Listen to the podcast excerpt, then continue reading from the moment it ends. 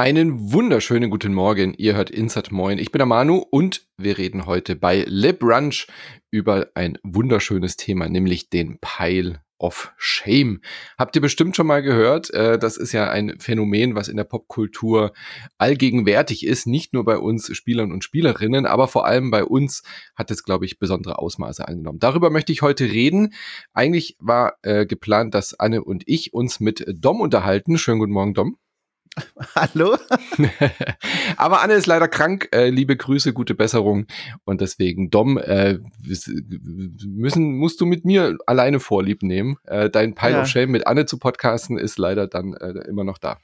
Das ist okay. Ich habe mich in, in Hochstimmung versetzt. Ich weiß gar nicht, das wird jetzt weit wegführen, aber ich wage es trotzdem. Bin großer Fan der Musikerin Millie B. Äh, die kennt man von ihrem mittlerweile schon zweimal viral gegangenen Song M to the B. Ich sing's mal ganz kurz ein, aber verfremdet, damit hier keine ne, Anwälte und so unterwegs sind. Und zwar folgendes.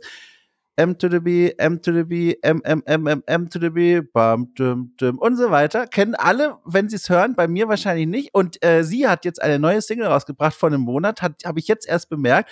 Und ich habe diesen Song wie ein verliebter Teenager auf dem Weg hierher, also auf laut gehört. Richtig laut. Ich fühle mich richtig gut jetzt. Also es kann losgehen. Okay, und ich dachte, jetzt kommt die Pointe, dass das irgendwie mit mir zu tun hat oder nö, mit dem Thema gar nicht. Shame. Ach so, also, nö. Ich okay. wollte einfach von mir erzählen. ja, dafür kennen und lieben wir dich. Jeder. Oh, yeah. Ah, du bist Dom Schott, äh, man ja. kennt dich von äh, Okay Cool. Du hast äh, oh. früher auch als äh, Spielejournalist bei GamePro und so gearbeitet uh, und bist jetzt wahrscheinlich auch zu Bekanntheit gekommen durch deine Mitwirkung bei den Kollegen und Kolleginnen von The Pod. Ja, ich hoffe, dass auch also meine Arbeit einen Teil dazu beigetragen hat und nicht nur, dass ich jetzt da mitmache, aber das stimmt natürlich. Äh, ich darf seit einiger Zeit als festes Mitglied im Team von The Pod regelmäßig, quasi täglich über Spielekram sprechen und das freut mich sehr. Die Leute dort, also André Peschke, Jochen Gebauer und Sebastian Stange, die sind ja auch schon wahnsinnig lange mit dabei und da kann man oder konnte man noch viel von lernen. Vor allem zu Beginn war das für mich eine ganz, ganz tolle Gelegenheit, so ein bisschen auch die Angst vor Mikro zu verlieren und zu lernen, zu sprechen und dabei zu denken. Äh, und das ist eine schöne Sache. Macht sehr viel Spaß, mit denen zusammenzuarbeiten. Ja. Und aber was man nicht vergessen darf, wo begannen deine Podcast-Anfänge? Ja, bei euch tatsächlich. Also es ist wirklich so. Das ist ja, also ganz lange schon her, also wirklich lange. Ich, ich wage es gar nicht zu rekapitulieren, aber pff, 2016 oder so, ich weiß es nicht, ähm, habe ich zum ersten Mal wirklich so richtig gepodcastet bei euch. Da wurde ich eingeladen und ich weiß noch, das war zu einer Zeit, da war das noch sehr früh morgens die Aufnahme. Ich glaube, das mhm. war vielleicht sogar eine der frühen Aufnahmen, war eine mit Daniel noch. Und da haben wir uns wirklich, glaube ich, um 6 Uhr getroffen vom Mikrofon und da war ich wahnsinnig aufgeregt und auch müde und dieser Mix hat dann zu so einer leichten Übelkeit geführt und es war alles ganz schlimm. Aber nach und nach habe ich es dann rausgekriegt und es war, es war toll, bei euch da so reingeholt zu werden in diese Welt des Podcastens. Das freut mich sehr, dass wir diesen Virus des Podcasts in dir entfachen konnten. Oh, yeah. äh, und du bist ja jetzt äh, wirklich auch sehr erfolgreich geworden. Also Gratulation an der Stelle auch mit OK Cool. Äh, richtig schönes Projekt, richtig Ach, stark danke. gewachsen von einem kleinen Nischen-Podcast und hast, hast uns mal eben links überholt. Ja, ich, ich, also, das ist sowas, du kennst es vielleicht auch, äh, man fasst es ja gar nicht, wie viele Leute da alleine schon zuhören oder wie viele hm. Leute da auf Steady ihren Geldbeutel öffnen. Äh, ich ich versuche da auch ehrlich gesagt gar gar nicht so oft dran zu denken, weil es mich dann, glaube ich, zu nervös machen würde. Also ganz tief im Kopf, wenn ich so meine Folgen da so einplane ne, und die dann so nach und nach rausschiebe, stelle ich mir immer noch vor, da sitzen so die zwölf Leute vom ganz vom Anfang noch im Raum und freuen genau. sich über die MP3 und den Rest, den, den, den versuche ich zu vergessen in dem Moment.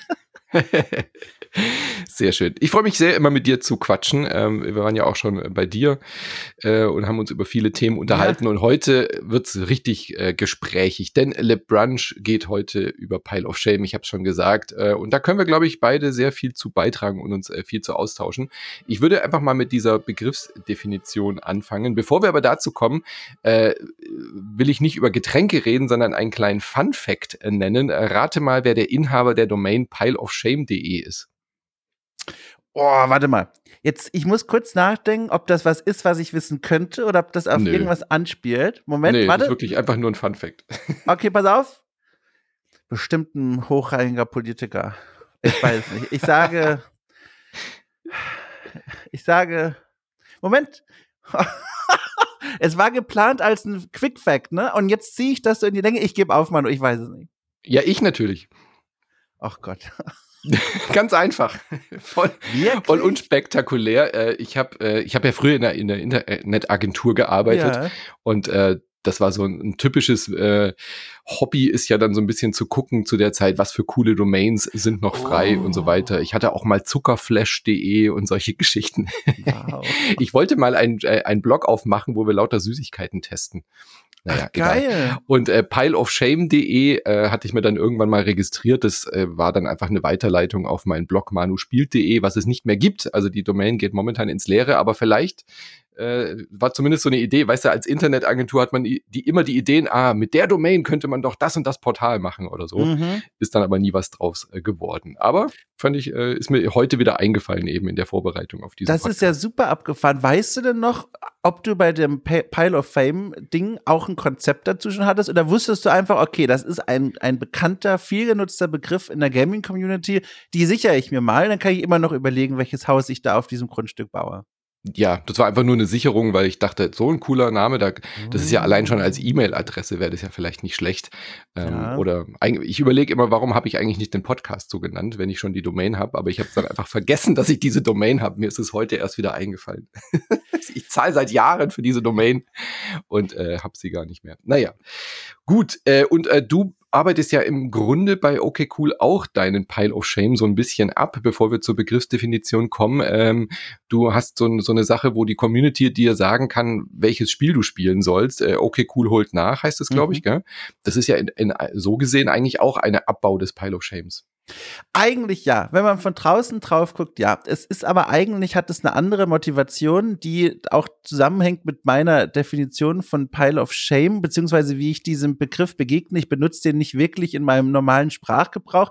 Kommen wir sicherlich noch dazu. Aber da geht es vor allem darum, dass ich festgestellt habe, also bedingt durch mein Alter, ich bin jetzt auch nicht besonders jung, Anfang, oder ich muss mittlerweile ja sagen Mitte 30, aber eben auch nicht so alt, dass ich von Anfang an alles mitbekommen habe, was in dieser Spielewelt jemals herausgeboren geboren wurde.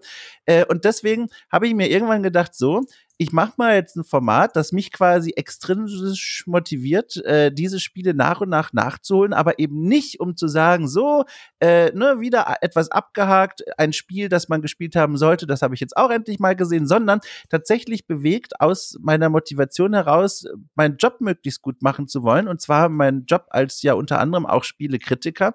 Und da habe ich eben die Erfahrung gemacht, dass es wirklich hilft, wenn man Referenzspiele kennt, wenn man äh, viele Vergleichsbilder im Kopf hat, wenn man auch Entwicklung vor allem nachvollziehen kann und weiß in etwa, wie sich ein Genre oder wie sich bestimmte Features oder auch wie sich bestimmte Entwicklerteams über die Laufe der Jahre verändert haben. Und da hilft es dann auch einfach, die betreffenden Spiele zu spielen. Und da sind glücklicherweise oft Titel, die die Leute als Klassiker identifizieren. Also zum Beispiel das erste Bioshock habe ich jetzt vor einiger Zeit nachgeholt, kürzlich gemeinsam mit Daniel Veit Return of the Opera Din. Also an den Beispielen merkt man schon über alle Genres hinweg und auch die Jahre hinweg. Mit dir kann ich ja auch sagen, mache ich mhm. jetzt äh, die Nachholrunde zu The Bard's Tale aus dem Jahr 1985 und das, das ist die Hauptmotivation. Also quasi meine, meine Ludografie, ne, meine Spielbildung zu erweitern, damit ich einen besseren Job machen kann. Das ist eigentlich die Idee dahinter.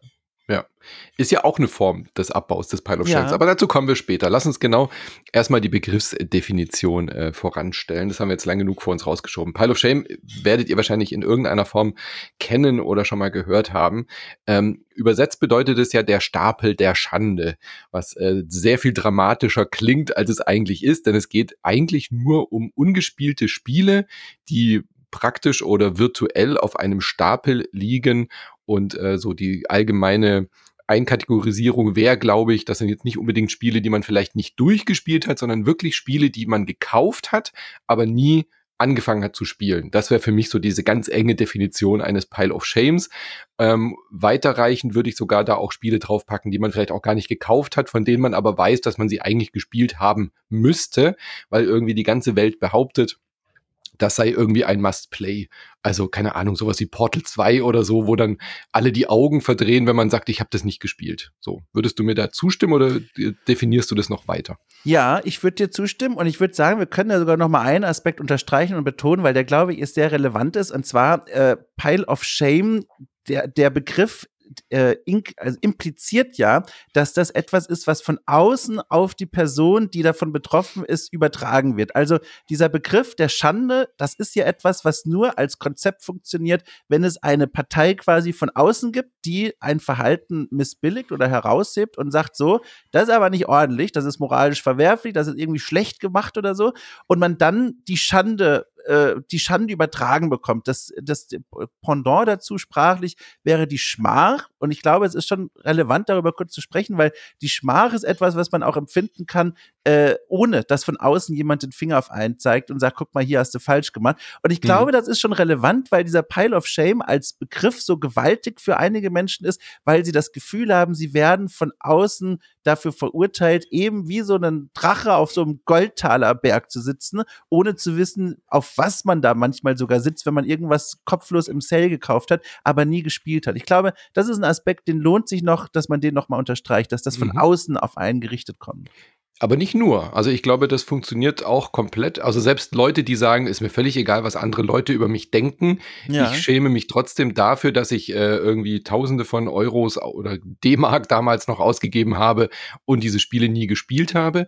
Oder so, so eine Sache wie, naja, eigentlich ist es mein Lieblingsgenre, eigentlich ist es mein, mein Lieblingsstudio etc. pp. oder, oder ähm, ich habe es aber nie gespielt, aus welchen Gründen auch immer. Und das ist mir persönlich mir gegenüber unangenehm. So, das, das muss ja nicht mal eine Außenwirkung sein. Also es kann ja auch einfach sein, äh, keine Ahnung, mein Zimmer ist nicht aufgeräumt und ich schäme mich deswegen vor mir selbst, dass ich das nicht hinkriege, das irgendwie zu erledigen. Das ist, muss ja nicht mal irgendwie äh, extrinsisch sein, dass jemand von außen sagt, oh, du hast dein Zimmer nicht aufgeräumt oder du hast dieses Spiel nicht gespielt. Ist das jetzt eine Annahme oder ist das bei dir tatsächlich auch so? Also nee, würde ich behaupten, dass das so ist. Also man kann ja. sich ja auch für Dinge vor sich selbst schämen oder äh, mhm. selber nicht äh, einwilligen, dass man das so tut oder nicht tut. Mein Eindruck war halt bisher immer, wenn es um diesen Begriff ging, dass das so ein Druck ist, der von außen aufgebaut wird. Aber klar, natürlich, es ist selbstverständlich möglich, dass das auch von sich selbst kommt, aber das liegt jetzt zumindest bei meinem Erfahrungshorizont weit weg ich kenne das vor allem als Zeigefinger-Wink äh, von außen auf einen selbst. Uh, uh, ähm, oh Gott, jetzt habe ich mich hier verhaspelt, weil ich gerade meine Tasse Tee angefasst habe und die heißer ist als gedacht. Um Gottes Willen. Ähm, tatsächlich habe ich auch in dem Kontext diesen Begriff kennengelernt. Das ist ganz lustig. Ähm, Pile of Shame kenne ich aus der Tabletop-Community. Da habe ich den Begriff zum ersten Mal gehört als junger Teenager, bevor ich das dann in der Spielewelt immer wieder sah. Und zwar, äh, ganz kurzer Exkurs, aber führt zum Ziel. Äh, ich habe ja also ungefähr ein halbes Jahr lang highly competitive Tabletop gespielt. Da war mhm. ich 13 oder so. Da habe ich das Herr der Ringe Spielsystem mit diesen Miniaturen äh, trainiert und bin dann zu einem kleinen Turnier in Frankfurt am Main gefahren gefahren. Also meine Eltern haben mich dahin gefahren. Und dann äh, bin ich da rumgelaufen und dort wurde ich zum ersten Mal in diesem kleinen Raum mit, weiß ich nicht, 25 erwachsenen Männern konfrontiert mit diesem Begriff, weil dort wurde der Begriff benutzt für Menschen, die Figuren mitbringen zum Turnier, die aber noch nicht angemalt sind. Das ist ja quasi ein ganz großer Teil des Hobbys, dass man nicht nur die mhm. Figuren hat und mit denen spielt, sondern dass man auch die zusammenbaut und dann auch anmalt, richtig mit Grundierung und Schattierung mhm. und pipapo. Und da wurde der Begriff benutzt als Pile of Shame quasi. Das ist der Haufen der Schande. Wir, wir judgen dich so ein bisschen dafür, wir mhm. verurteilen dich so ein bisschen, auch natürlich mit zwinkerndem Auge, äh, weil du deine Figuren eben noch nicht bemalt hast. Und da habe ich den Begriff kennengelernt und ich glaube auch deswegen ist für mich diese extrinsische Konnotation so stark, weil mhm. auf diese Weise habe ich den Begriff quasi zum ersten Mal erlebt. Ja, aber du weißt, was ich meine, wenn ja. Leute sagen, okay, warum kaufe ich denn ständig neue Spiele, wenn ich alte, ungespielte Spiele, die ich auch gekauft habe, noch nicht mal gestartet habe? Ja. Das kann einem ja durchaus auch vor einem selbst unangenehm sein, weil das halt eine Handlung ist, die in sich eigentlich per se äh, unsinnig ist. So, und äh, deswegen, ich glaube, das sind diese zwei Faktoren. Mhm. Ähm, was du gerade gesagt hast, ist auch noch ganz wichtig. Dieses leicht selbstironische schwingt, glaube ich, immer mit. Also es wird sicherlich äh, Leute geben, die dir das tatsächlich vorwerfen, weil sie vielleicht sehr toxisch sind, weil sie ja. aus einer ähm, Gaming-Community kommen, äh, wo, wo das irgendwie viel zu ernst genommen wird. Das gibt sicherlich auch, aber ich glaube, das ist der kleinste Teil mhm. der, der, der Spielerschaft. Ähm, ich glaube schon, dass die meisten Menschen, die sich mit Videospielen ähm, als Hobby sehr intensiv beschäftigen, äh, diesen Begriff auch leicht selbstironisch verwenden, weil sie einfach wissen, das ist so ein Überangebot an, an Spielen, das kann man gar nicht schaffen, irgendwie alles zu spielen. Und deswegen wird in meiner Bubble zumindest dieser Begriff auch immer ein bisschen leichtherziger genommen, als er klingt. Mhm von, von seiner Bedeutungsgeschichte her scheint mir, und das muss ich dich gleich fragen, weil du dann doch noch mal ein paar Jährchen älter bist als ich, was hier ein großer Vorteil ist, ähm, mir scheint es so ein modernes Phänomen zu sein, das vor allem ja dann super präsent wurde mit diesen Steam-Rabatten, den vielen Sales-Aktionen, dass man dann plötzlich wirklich irgendwann so viele Spiele in der Bibliothek hatte, dass man mhm. gar nicht mehr wusste, was habe ich davon schon gespielt. Auf Twitch gibt es ja sogar von einigen Influencer und Influencerinnen Formate, die sich darum drehen, ich spiele jetzt in einem Marathon alle Spiele mhm. in meiner Bibliothek Bibliothek, die ich noch nie angefasst habe. Das scheint ja mir was sehr Modernes zu sein, weil wenn ich mich zurückerinnere, äh, an, an meine Kindheit, dann so Anfang der 90er, Mitte der 90er, ähm, da hatte mein Vater auch eine der berühmten Sicherheitskopienschränke, in denen hunderte Disketten drin waren. Und da hat ja kein Mensch, vielleicht mhm. aber auch, weil die Internet-Echokammer gefehlt hat, von einem Pile of Shame gesprochen, sondern das war einfach eine Schatztruhe und man wusste nicht, was drin war und hat einfach sich mal so durchprobiert. Aber dieser Begriff, wie wir ihn heute kennen, der scheint mir modern modern zu sein? Oder Fragezeichen, wie, wie guckst du denn auf den drauf? Würde ich auch sagen. Also ich ja. glaube, der hat vor allem seit Steam tatsächlich seit, seit Half-Life äh, den, den Steam-Zwang erzwungen hat und mhm. dadurch die PC-Welt ja einen riesigen Aufschwung erlebt hat. Also der PC war ja davor schon, das kann man sich gar nicht mehr dran erinnern, als Spieleplattform fast schon abgeschrieben. Also ähm, das ist, war ja wirklich so. Also die, der, der Amiga und Co. C64 und dann PC und der PC war ja eigentlich immer nur so ein, das komische Ding, auf dem man irgendwie auch äh, spielen konnte, aber nicht so richtig gut. Da gab es ja immer die Konsolen und, den, und die dedizierten Spielecomputer. Ähm, aber der PC galt ja nicht als starke Plattform. Mhm. In Deutschland spielen ein paar Leute auf dem PC Adventures und Simulationsspiele, aber äh, überall anders war der ja ähm, nicht relevant. Und dann durch diesen Steam-Zwang hat ja die Industrie wieder einen riesigen Aufschwung bekommen, weil dann eben die, die digitale Plattform einfach so einen Store hatte. Und äh, heute ist es ja gar nicht mehr wegzudenken. Und mhm. da gebe ich dir absolut recht. Auf dem Pausenhof in meiner Jugend hat niemand von Pile of Shame geredet. Nicht jetzt, weil es vielleicht so ein englischer Begriff war. Ich habe auch überlegt, gibt es da irgendwie ein deutsches Äquivalent dazu, was wir vielleicht benutzt hätten. Aber das war nicht der Fall, weil ja so gesehen eigentlich alle Leute auf alle Spiele Zugriff hatten ja. und man gar nicht so diese, dieses Schamgefühl hatte, weil A hat man irgendwie sowieso alles gespielt. Wir hatten ja viel mehr Zeit. und äh, dieser was wir heute jetzt vielleicht, wo wir auch gleich dazu kommen, so als den, den, den Spielekanon ähm, so bezeichnen, das war ja auch noch nicht so weit, dass man so das Gefühl hatte, oh, wir müssen irgendwie die Top 100 der besten Spiele aller Zeiten küren. Mhm. Das kam auch erst so ein bisschen später. Also ich würde auch dir zustimmen, dass es ein relativ moderner äh, Begriff ist, auch durch dieses Phänomen, dass halt äh, das Angebot an, an, an Spielen auch deutlich gewachsen ist. Hat der denn jetzt, Sales, ja. ja. hat der denn jetzt einen Einfluss auf dein Leben? Du hast, also ragt quasi der Schatten dieses gedachten Berges in deinen Alltag hinein und denkst dir dann wirklich, oh Mann, ey, hier sind noch Sachen, die habe ich gekauft und nie gespielt. Das setzt mich auf irgendeine Weise unter Druck oder ich spüre da, ich sollte das spielen oder in welcher Art und Weise hat denn dieses, dieses Konstrukt Einfluss auf dich, wenn es überhaupt so ist? Ähm, bei mir hat der ehrlich gesagt fast gar keinen Einfluss mehr, weil ich meine, so gesehen ist Insert Moin eigentlich auch ein Konstrukt, um diesem diesem FOMO-Gefühl irgendwie Herr zu werden. Also mhm. diese Fear of Missing Out ähm, hat sich irgendwie erledigt, seit ich hauptberuflich Videospiele spielen kann. So, ähm, weil das halt auch einfach mein Daily Business geworden ist und ich da natürlich auch mehr Zeit reinstecken kann. Also dieser, dieser klassische Pile of Shame, den gibt's bei mir eigentlich nicht. Bei mir gibt's eher so einen, ähm, ja, also Schwierig zu sagen. Ich habe, äh, der ist irgendwie anders definiert. Also mein Pile of Shame besteht eher aus Spielen, für die ich vielleicht ein äh, Rezensionsexemplar angefordert habe und dann aber nicht dazu gekommen bin, aus terminlichen Gründen oh, diesem ja. Spiel tatsächlich irgendwie Aufmerksamkeit zu schenken oder äh, eine, eine Folgenbesprechung zu schenken. Das finde ich ist tatsächlich ein kleiner Pile of Shame. Also ich weiß natürlich, vom, vom meinem, von meiner Ratio her, dass ich nicht alle Spiele, die ich anfordere, auch spielen kann. Das gehört einfach zum Beruf dazu, äh, auch mal in Spiele nur reinzuschnuppern, um einen Kontext herzustellen. Und ich werde nie im Leben es schaffen, alle Spiele, für die ich Muster zugeschickt bekomme, die ich angefragt habe, auch zu rezensieren. Das ist einfach Teil des Jobs. Äh, das funktioniert nicht, das weiß ich. Aber natürlich hat man trotzdem dadurch automatisch einen recht hohen Pile of Shame, der dann tatsächlich auch so ein bisschen ein ungutes Gefühl hinterlässt, wenn ich denke, oh, jetzt habe ich dieses, äh, dieses Spiel angefragt und ich wollte es ja auch wirklich spielen und ich wollte mhm. eben auch wirklich irgendwie eine Folge schenken, aber entweder huckt's mich nicht oder es äh, ist irgendwie, ich bin nicht dazu gekommen, es wirklich zu spielen oder aus zeitlichen Gründen bin ich da nie dazu gekommen und jetzt ist es auch schon irgendwie zu spät, dieses Spiel zu besprechen.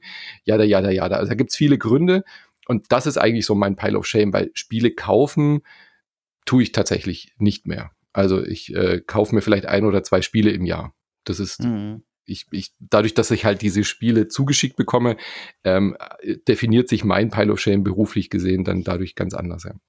Ist natürlich, da hängt natürlich in dem speziellen Fall ja auch nochmal so eine gedachte Person, also in Wirklichkeit ja wirklich eine Person dran, aber man hat sie auch im Kopf, die Person, die einem entweder den Code zugeschickt hat oder mhm. die, die du angefragt hast, sogar extra und gesagt hast, hier, ne, wie sieht's aus, ich würde mir das gerne anschauen, habt ihr was für mich? Und man schon mal von sich aus proaktiv diese Kommunikationstür geöffnet hat und dann da im Türrahmen stehen bleibt und sagt, so, ich guck mir das mal an, aber dann man nicht mehr zurückkommt und sagt, okay, ich habe es mir wirklich angesehen, das kann ich verstehen. Das ist dann wahrscheinlich aus so einer sozialen Dynamik heraus dann so ein vielleicht sogar schon schlechtes Gewissen. Ist es auch das, was du dann da meinst?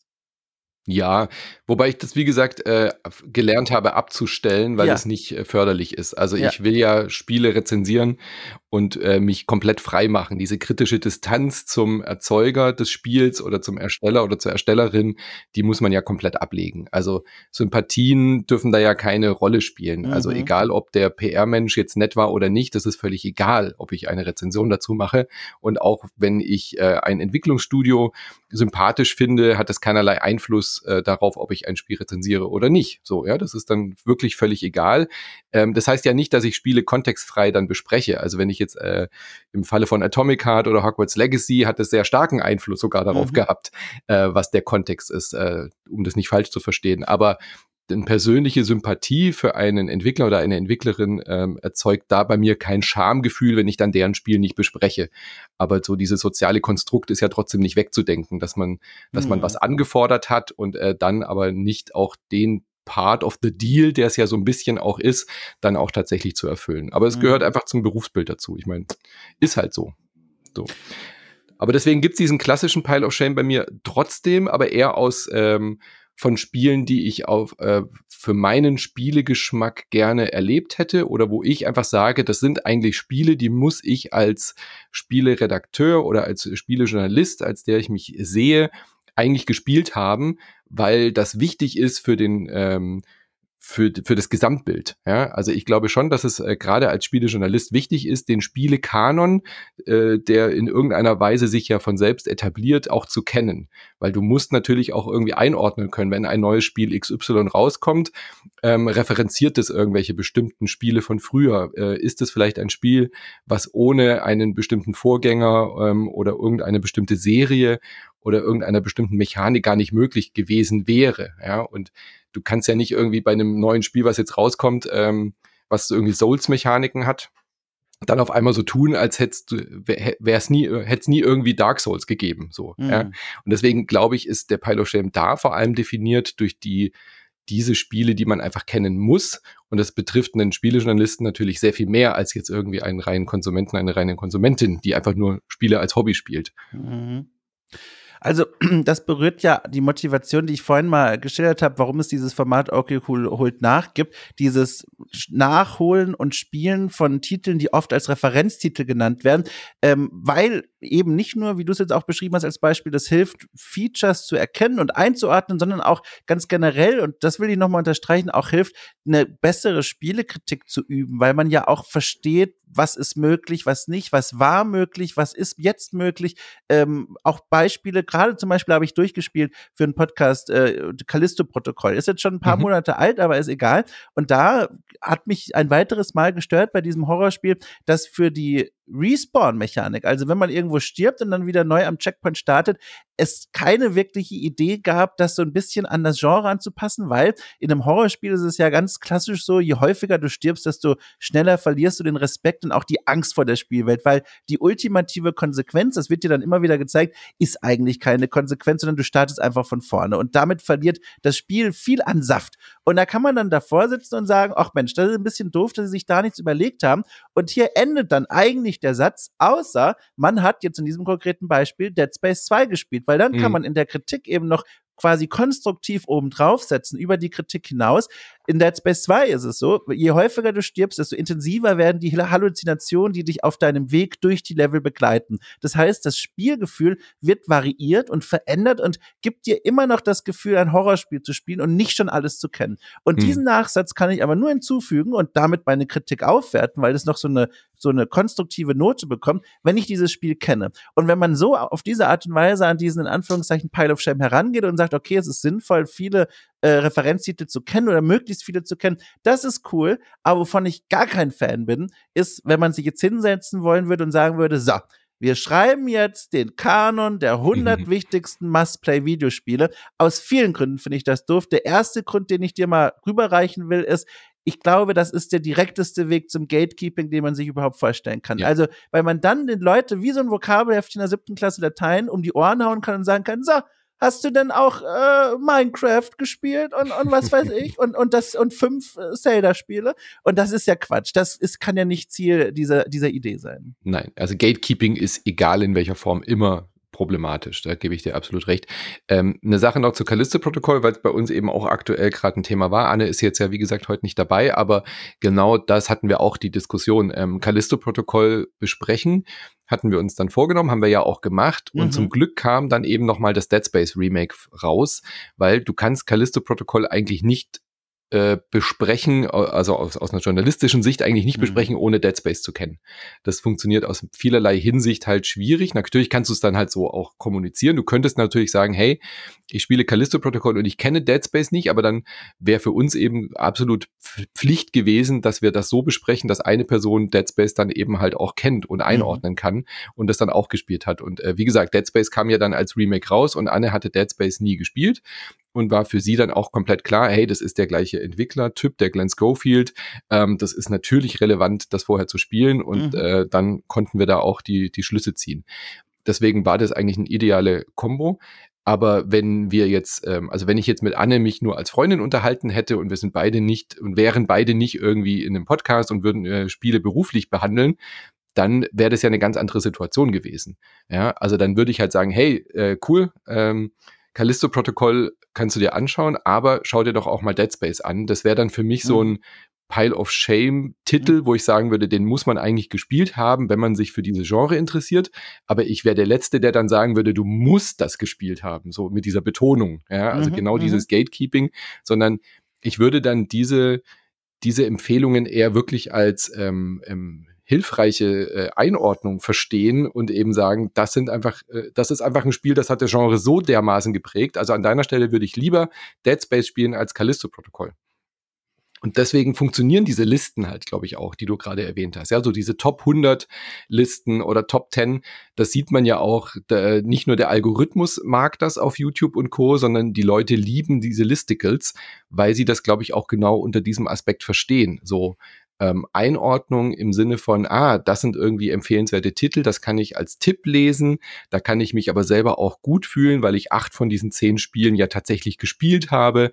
Und äh, das gibt dir einfach ein gutes Gefühl, glaube ich, wenn du so merkst, ah, irgendwelche Leute, die sich mit einem Thema auskennen, haben eine Liste erstellt und ich passe, ich habe da ein gutes Matching.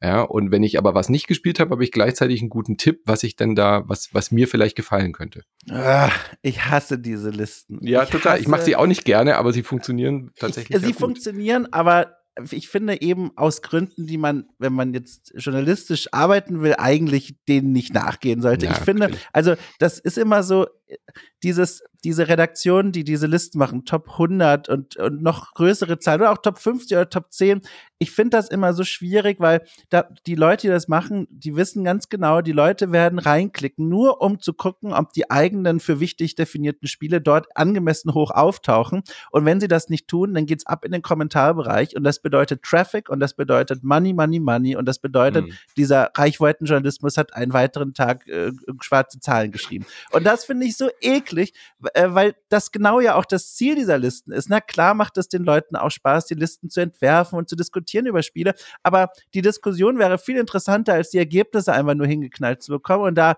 das ja. finde ich immer arg eklig. Und das, da, da halte ich mich von fern.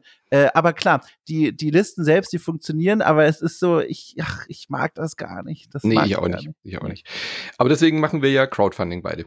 Ja. genau aus dem Grund, stimmt. weil wir eben nicht reichweitenfinanziert sind. Das stimmt. Das äh, ist wirklich sehr befreiend. Ich ja. muss noch kurz was hinzufügen zu diesem Punkt mit viele Referenzbeispiele kennen, ist gleich gute Art von Spielekritik üben können. Da gibt's aber noch ein kleines, mittelgroßes Aber. Und das ist mir aufgefallen und das macht die Sache etwas komplizierter, aber umso spannender auch eigentlich. Äh, ich wohne mit meiner Partnerin zusammen und sie hat 0,0 mit Spielen zu tun. Also gar nichts. Also mhm. wirklich mhm. gar nichts. Hin und wieder ne, mal zugesehen und so, aber wirklich kein inhärentes Interesse.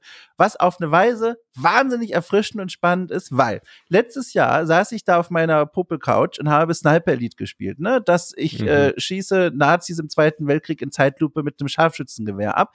Und das habe ich gespielt und gespielt und gespielt. Und beim Spielen, also es war für einen Podcast, habe ich mir so Notizen gemacht, so eine Darstellung des Nationalsozialismus in dem Spiel, wie verhält sich so die Ballistik in diesem Spiel, äh, was macht das so mit mir, ne? Also einfach offener Kopf und einfach mal alle Ideen aufgeschrieben, die mir einfielen. Und dann saß ich da und saß ich da und schoss und schoss und schoss. Und irgendwann guckt mir meine Freundin zu und sagt in einer ruhigen Sekunde, warum macht dir das eigentlich Spaß? Mhm. Und das war so ein Moment, wo ich dachte, das ist so eine grundlegende Frage, die öffnet so viele spannende Türen, über die habe ich mir null Gedanken gemacht, weil ich schon so drin bin in dieser Diskussion um das Spiel, in dem Medium, ich schon bestimmte Fragestellungen verfolgt habe, die man immer verfolgen kann, dass ich gar nicht an diese grundlegende Frage gedacht habe, warum macht das eigentlich Spaß? Und das ist ja eine Diskussion, die man bei jedem Spiel führen kann, aber die bei vielen Spielen in ganz andere Richtung führen können. Dass man dann überlegt, warum sitze ich jetzt hier eigentlich und habe kein Problem damit, damit, sowas Stupides zu tun, wie Kugeln in Nazi-Köpfe in Zeitlupe zu jagen. Stundenlang.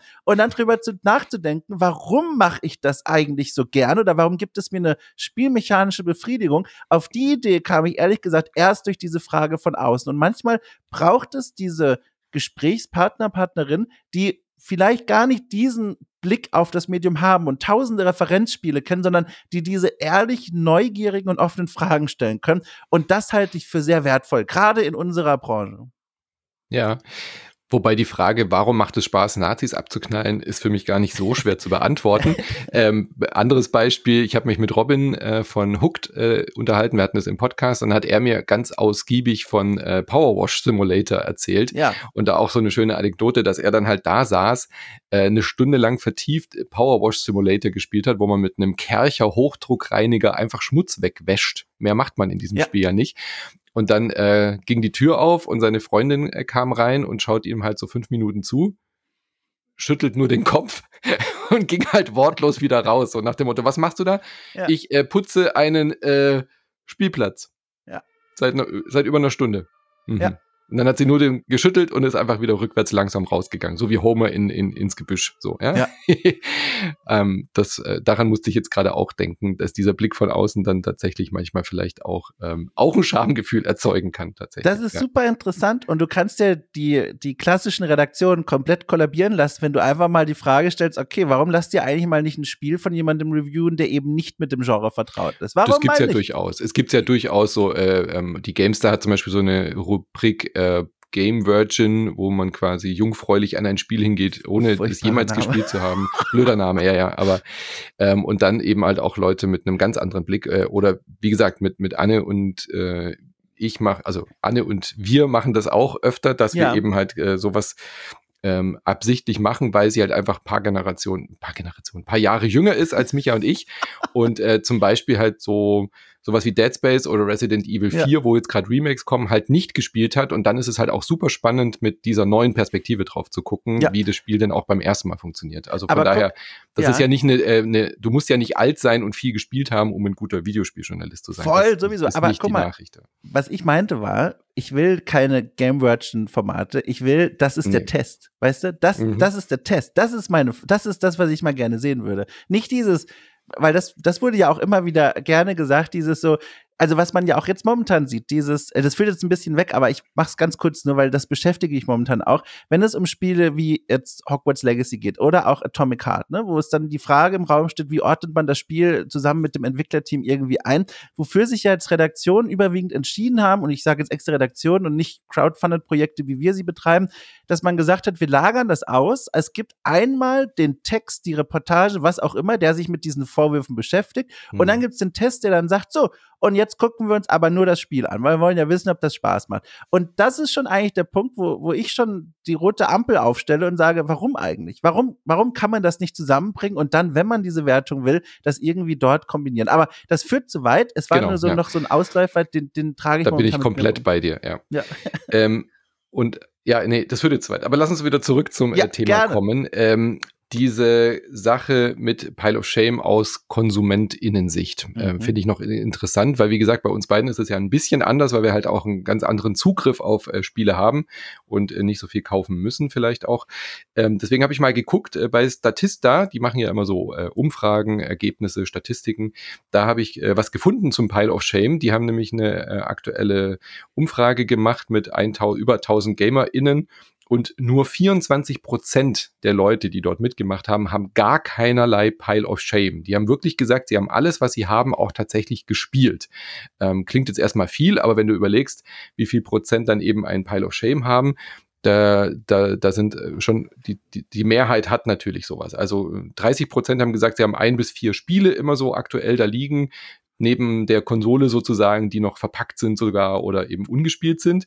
Aber äh, drei oder drei Prozent haben über 100 Spiele, vier Prozent haben so 50 bis 100 Spiele und 13 und jeweils 12 Prozent haben so entweder 10 oder bis zu 50 Spielen liegen. Also von daher ist es schon ein sehr verbreitetes Phänomen, wo sich, glaube ich, alle Gamer und Gamerinnen bis auf einen kleinen Teil ähm, einfach damit abgefunden haben, dass sie mehr kaufen, als sie spielen können. Oder eben auch einfach äh, Spiele haben, noch ungepackt neben der Konsole haben und trotzdem ein neues Spiel kaufen, weil eben halt ein neues Spiel rausgekommen ist. Mhm. Und äh, warum ist das so bei unserem Medium? Das hat ja nicht nur was mit Sales zu tun. Also ich kann, kann mir auch gut vorstellen, dass da einfach ein nagelneues äh, brandneues Spiel gekauft wird, weil man es halt gerade gesehen hat, weil, weil das irgendwie gute Kritiken bekommen hat.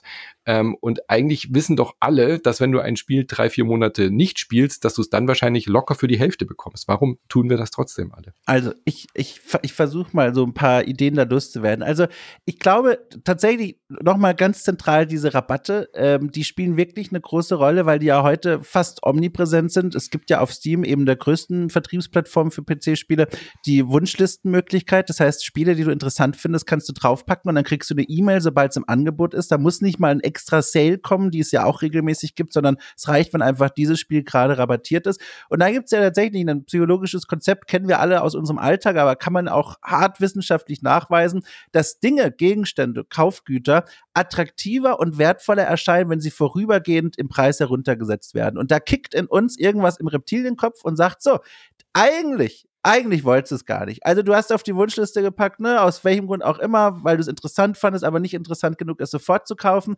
Jetzt, wo dieser Rabatt aufgetaucht ist und du auch genau weißt, der ist zeitlich reduziert, erscheint es plötzlich nochmal so und so viel Prozent attraktiver und dann kauft man es. Man hat es gekauft, das war der Glücksmoment, das Glücksgefühl des Einsackens, ne? Jäger mhm. und Sammler, die, die Erdbeere ist im Beutel gelandet und dann hört es aber auch auf. Weiter reicht die Motivation nicht. Ich glaube, das ist so dieser erste Grund.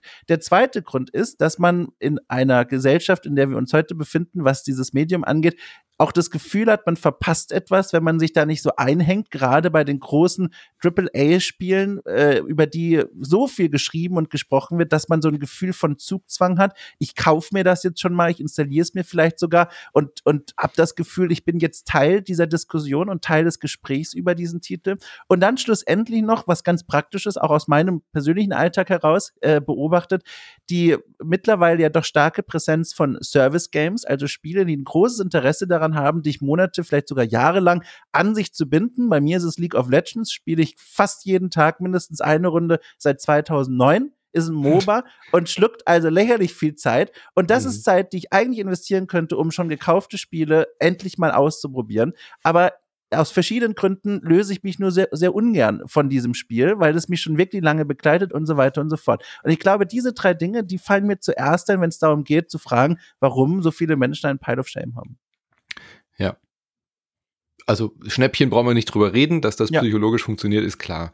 Ähm, aber gerade eben neue Spiele zum Vollpreis kaufen, obwohl man weiß, dass sie günstiger werden, das ist tatsächlich, glaube ich, so ein, ein typisches Phänomen, was gerade auch in der Spielebranche recht verbreitet ist, weil wir schon auch sehr Hype geprägt sind, glaube ich, als ähm, also wenn man die Spielepresse anschaut und so, immer der neueste Scheiß ist immer ganz, ganz wichtig. Ähm, das haben andere Konsumgüter natürlich auch, äh, natürlich auch selbst Bücher und so haben eine Bestsellerliste. Da gibt's wahrscheinlich genau das gleiche Phänomen, dass die Leute sagen, oh, das ist jetzt ein Buch, was alle lesen, das muss ich auch kaufen und dann liegt es irgendwie jahrelang im mhm. Schrank. Bei Filmen und so im Kino ist es ja das gleiche Phänomen. Logisch. Ähm, bei Spielen ist es ja trotzdem unlogisch, weil wir wissen ja einfach, dass sie so schnell im Preis sinken werden.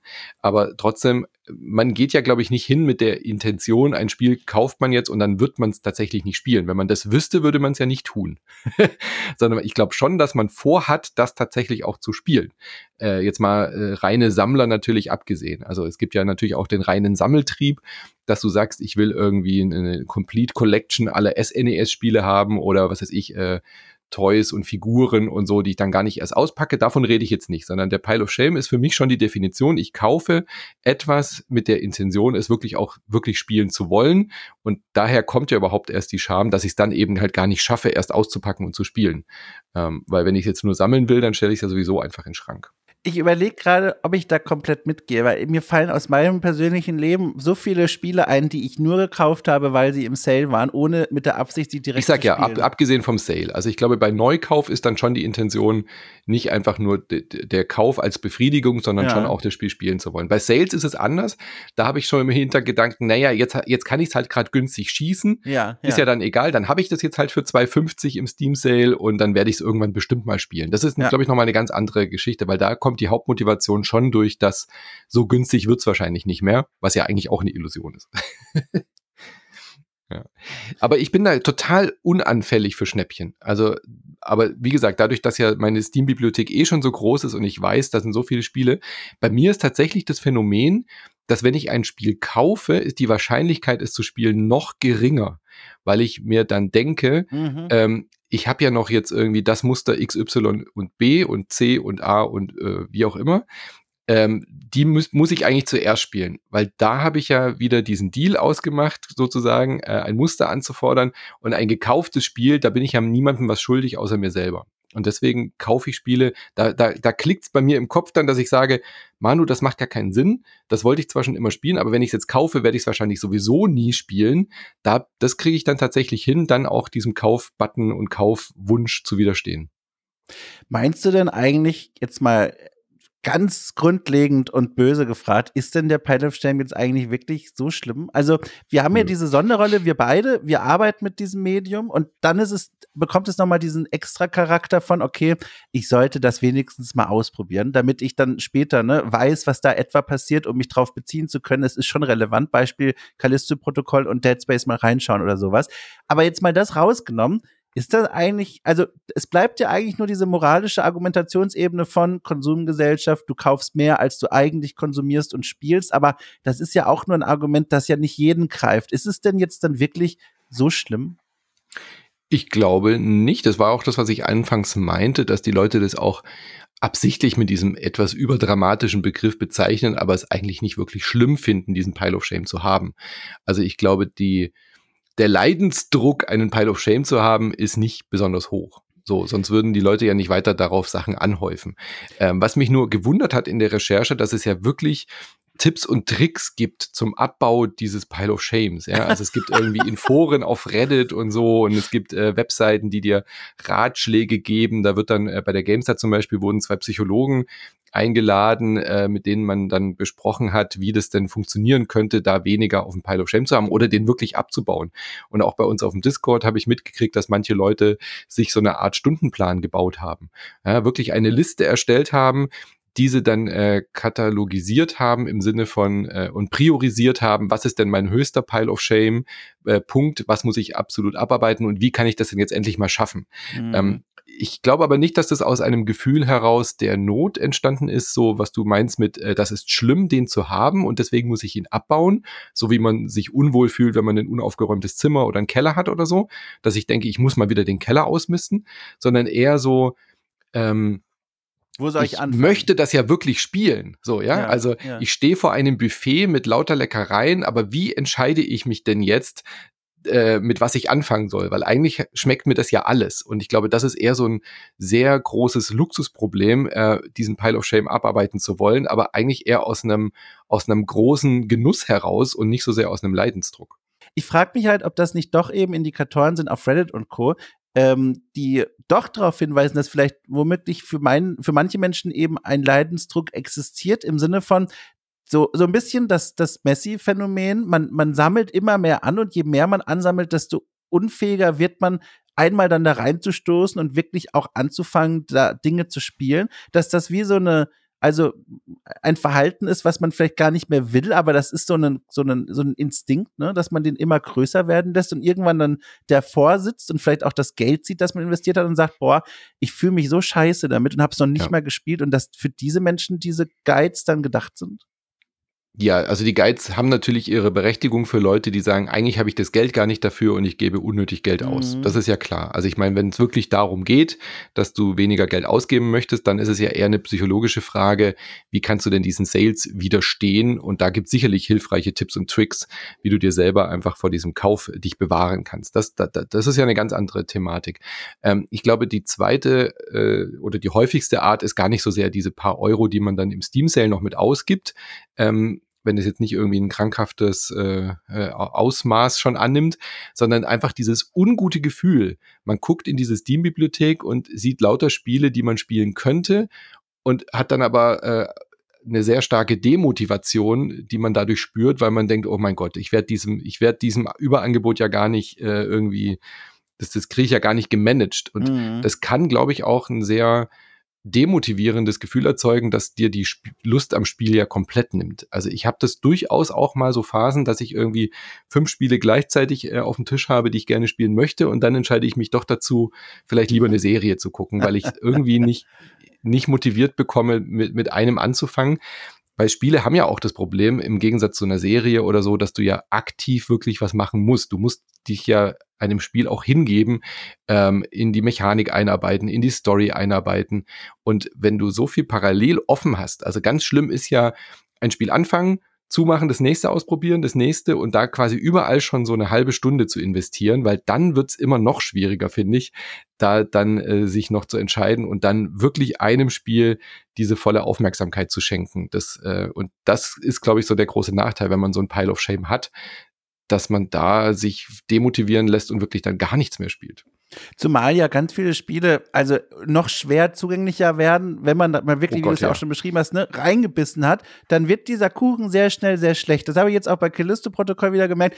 So viele Spiele tun so, äh, als wären sie die einzigen Spiele dieser Welt und äh, scheren sich gar nicht darum. So eine Art von, okay, du hast dich zuletzt vor einem Monat hier eingeloggt. Ich erklär dir mal ganz kurz auf einem Bildschirm, mhm. was zuletzt passiert ist. Gibt's da nicht. Muss ich mir irgendwie zusammenlesen anhand durchgestrichener Missionsüberschriften ja. oder so ein Kram. Und das, das weiß man natürlich auch, wenn man schon ein paar Spiele gespielt hat, dass es dann umso schwerer wird, wieder reinzufinden von der Mechanik, mal ganz abgesehen. Also bei so einem Callisto-Protokoll ist es ja noch relativ einfach, da hast du einen Controller in der Hand mhm. und das Steuerungsschema, das kennt man auch von vielen anderen Spielen. Aber wenn ich jetzt hier gerade an, habe ich natürlich jetzt den Namen vergessen, aber ich spiele gerade so ein isometrisches äh, Strategiespiel mit Max, in denen die, wo du die Züge fünf Sekunden für fünf Sekunden immer vorausplanst. Da weiß ich ganz genau, sobald ich hier aufhöre, werde ich in einer Woche vergessen haben, wie das Spiel funktioniert, ja. wofür diese tausend Zahlen stehen. Und das baut natürlich auch einen Druck auf, der dann nochmal für eine weitere Höhe bei diesem Pile of Shame äh, sorgt.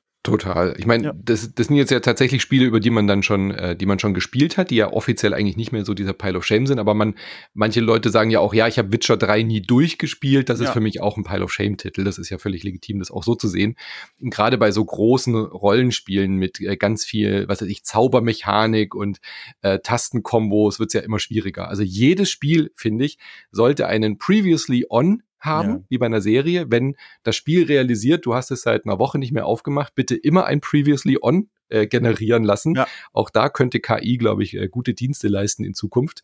Und äh, bitte nochmal jederzeit ein, ähm, eine Abfrage, äh, möchtest du noch mal kurz einen Überblick über die Steuerung haben. So, ja? ja. Also so ein Tutorial, was einfach ein Pop-up ist, wo du noch mal gefragt bekommst, hey, du hast, ich habe gesehen, du hast es seit äh, drei Monaten nicht mehr gespielt, möchtest du noch mal kurz die Steuerung äh, einarbeiten? Weil manchmal geht es ja gar nicht. Manchmal müsstest du dann irgendwie New Games starten und äh, was weiß ich, noch mal durch das Anfangstutorial durch und so. Das äh, ist wirklich ein großer Fauxpas, dass Spiele ja. das nicht haben. Ja. ja. Ähm, lass uns nochmal über diesen Spielekanon reden. Ähm, Gibt es denn so Must-Play-Titel, die alle gespielt haben sollten, wo du sagst, ja, das ist definitiv auf meiner Liste, das äh, denke ich, äh, muss man oder äh, denken die Leute, dass, dass man das gespielt haben muss und das ist so ein meiner, meiner großen Pile of Shame-Titel, die ich nie gespielt habe oder nie dazu gekommen bin.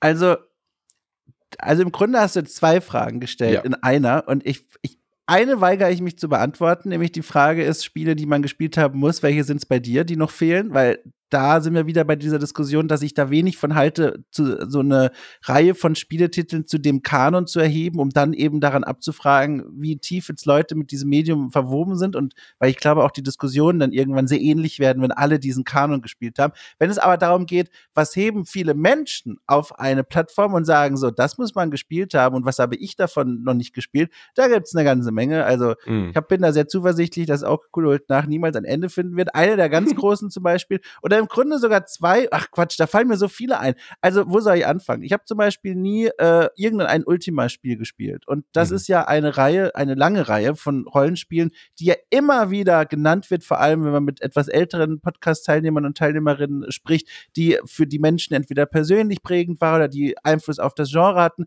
Keine Ahnung. Ich habe übrigens auch noch nie in meinem Leben ein Final Fantasy gespielt, also kein einziges. Ich habe okay. meine einzige Berührung mit Final Fantasy ist der Film, der eine, der 3 3D-animierte, der schlechte offenbar. Den habe ich gesehen auf VHS. Ja, okay, aber das motiviert dann auch nicht gerade, die Spiele zu spielen. Nö, also ja. da bin ich raus. Ich bin neugierig, aber ich habe es mhm. bisher noch nicht gewagt. Oder auch sowas wie, also die Liste geht endlos weiter, oder auch sowas wie das erste Halo. Habe ich auch mhm. nie gespielt. Ganz entscheidendes Spiel für das Shooter-Genre.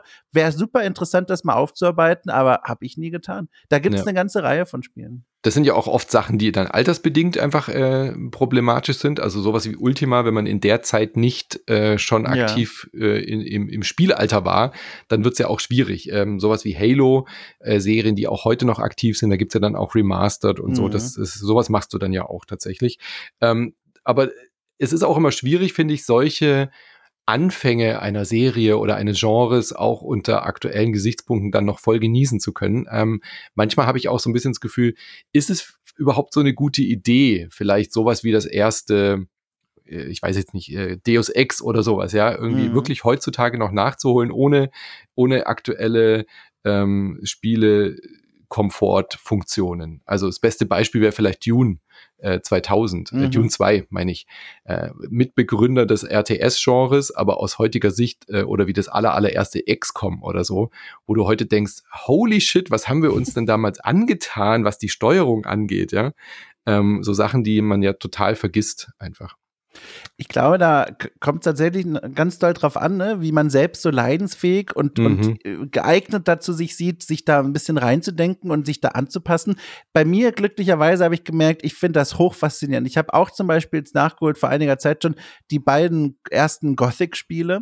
Mhm. Und das war ja auch vor allem grafisch, aber auch was die Steuerung angeht, beim ersten Gothic eine ganz schöne Eingewöhnung, bis man da mal schafft, irgendeinen Stein hochzuheben, was man da an Tastenkombinationen auf das Ding draufhämmern muss.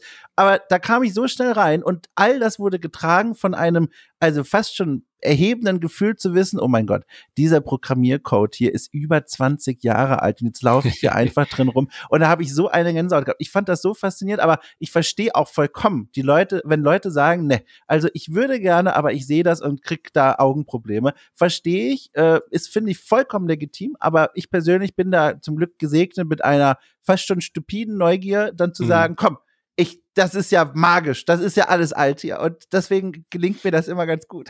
Ich meine, du, du wirst dir das Baldur's Gate anschauen, worüber oh, wir ja. bei dir reden. Also da ja. musst du auch leidensfähig sein, glaube ich. Ja. Bei mir ist es einer der Titel, die mich schon seit Jahrhunderten, wollte ich schon sagen, begleiten, wo ich immer denke, warum habe ich das eigentlich nie gespielt? Ähm, ganz, ganz oben auf der Liste Planescape Torment. Oh Ein, ja. Äh, Spiel von den Black Isle, Black Isle Studios. Äh, Chris Avalone hat da mitgearbeitet, der jetzt momentan äh, sehr unter anderen äh, Sachen, ähm, sexuelle mhm. Anschuldigungen und so ins Gespräch gekommen ist, aber ein, äh, ein Spieleentwickler, der mich sehr geprägt hat. Der hat Obsidian mitgegründet, zählt bis heute zu meinen, äh, meinem Lieblingsstudio ähm, Fallout New Vegas und so weiter, aber natürlich auch die ganzen alten Fallouts und so weiter. Und ich verstehe einfach nicht, warum ich Planescape Torment nicht gespielt habe. Es ist genau in meinem Beuteschema, es ist genau mein Genre.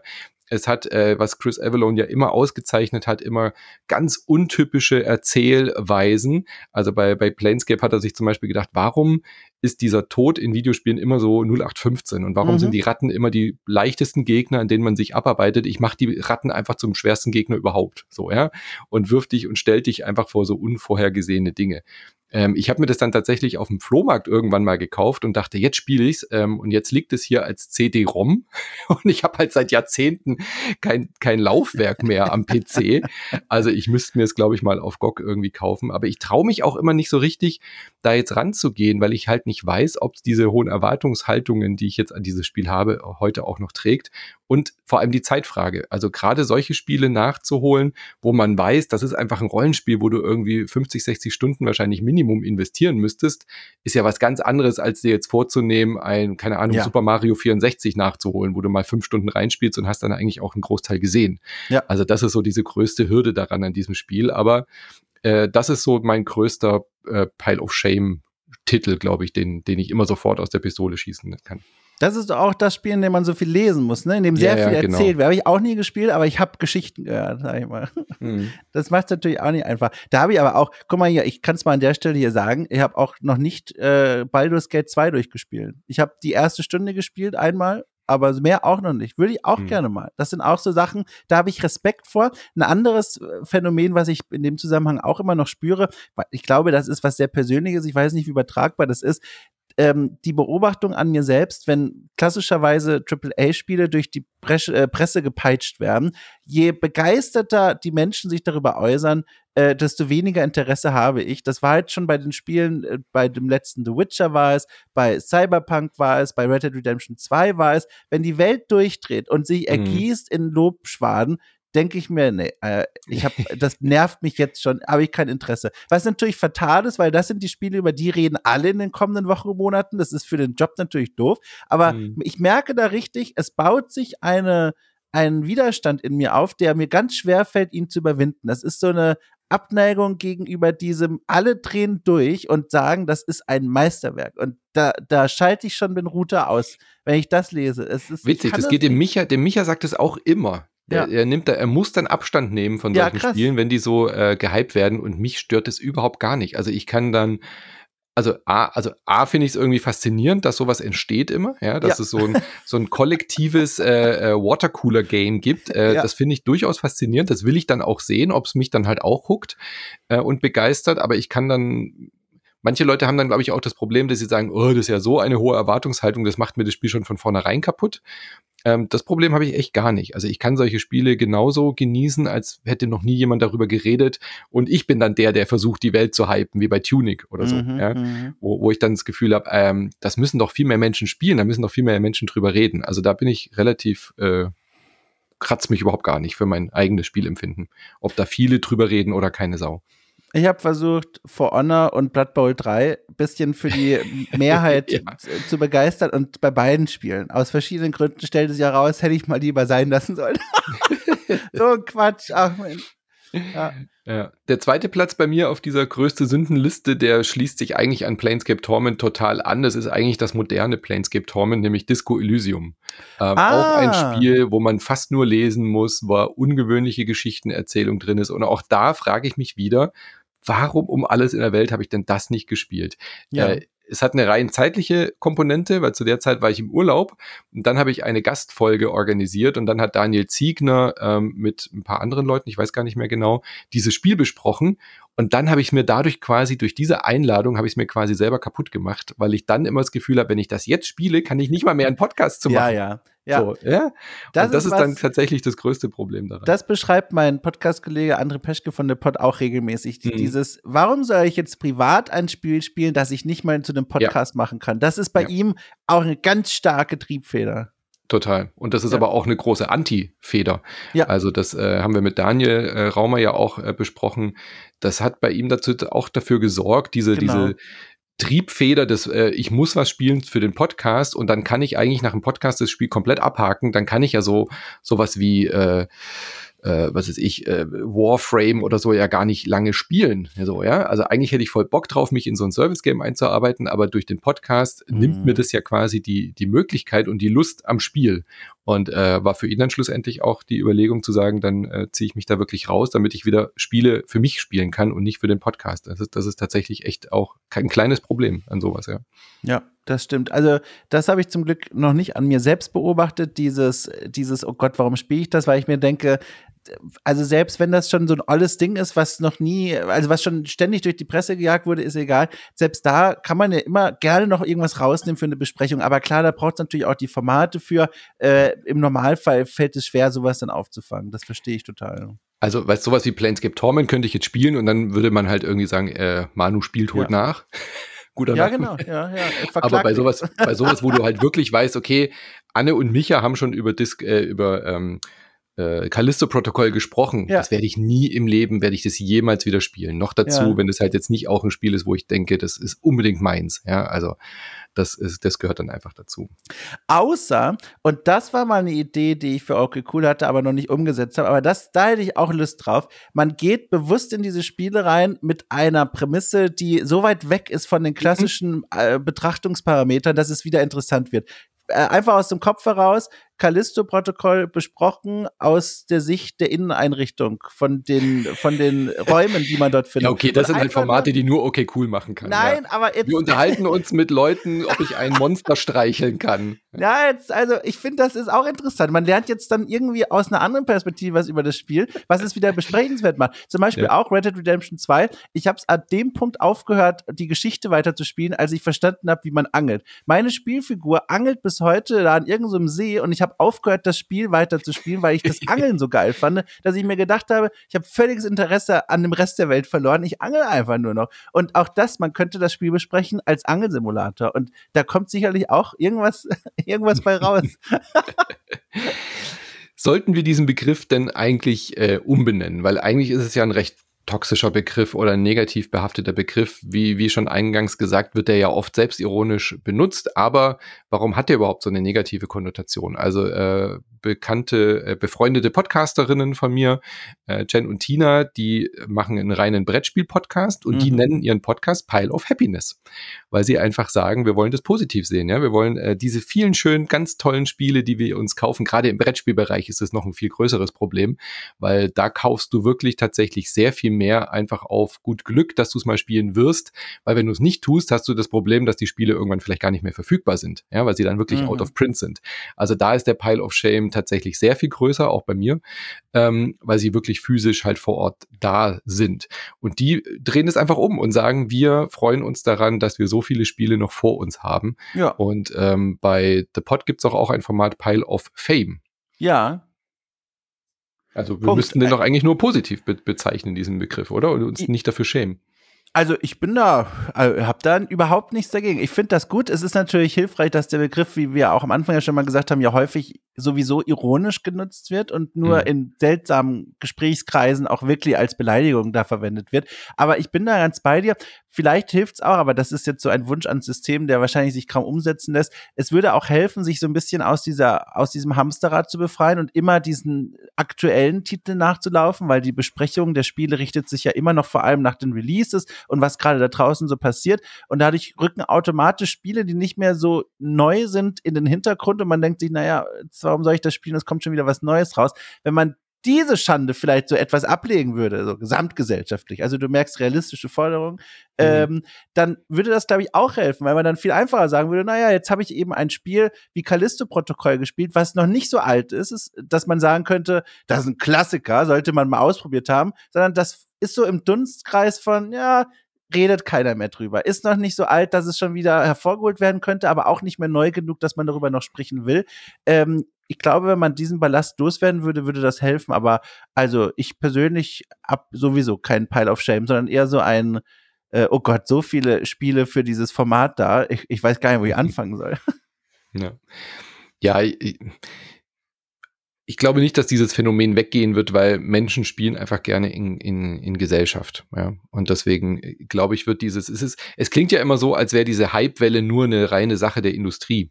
Ähm, natürlich, die PR ist da sehr drauf erpicht, weil sie halt die, die Verkaufszahlen in den ersten Wochen sind die wichtigsten. Deswegen wird da schon viel dafür getan, diese Hypewellen zu erzeugen. Ähm, die Spielepresse ist klickgetrieben, die muss momentan in dem aktuellen Konstrukt einfach auch auf diese Themen aufspringen, die dann ähm, ähm, gesucht werden, mhm. weil sie halt durch diese, durch diese, diese Neuerscheinung einfach immer da mitschwimmen müssen. Das äh, ändert sich aber ja zum Glück auch, weil einfach dieses rein Klickgetriebene ja auch auf lange Sicht nicht mehr so gut funktioniert und immer mehr Bezahloptionen ähm, dann eben auch da sind, um dann auch tiefergehende Artikel auch über ältere Spiele machen zu können. Also jetzt mal aus positiver Sicht. Aber aus äh, Sicht der Konsumenten und Konsumentinnen passiert es ja auch. Es macht halt einfach schon mehr Spaß, ein aktuelles Spiel zu spielen und dich aktuell mit Leuten auszutauschen. Also jeder, der schon mal ein Souls-Spiel gespielt hat, weiß, dass es was komplett anderes ist, wenn du in der ersten Woche dieses Spiel spielst und Dinge entdeckst und dich austauschen kannst mit ganz vielen anderen Leuten auf dem Discord, in Foren und so weiter, als wenn du das Spiel dann, ähm, ihr spielt ja gerade Bloodborne, als wenn man dieses Spiel dann später spielt und einfach mit einem Klick sofort auf tausend Wikis und äh, Seiten nachgucken kann, wie denn das am besten ist und irgendwie diese Botschaften in den Spielen ja auch irgendwie alle schon da sind. Also ja. ist auch ein ganz anderes Gefühl, egal ob du ein Singleplayer-Spiel spielst oder eben auch Multiplayer, das in der aktuellen Phase zu spielen, wo ein Spiel aktuell und neu ist. Das, du kriegst mehr Reaktionen, wenn du einen Screenshot postest. Du hast auf jeden Fall Leute, die das mit dir spielen oder mit dir darüber reden. Deswegen wird dieses Phänomen, glaube ich, einfach nie weggehen.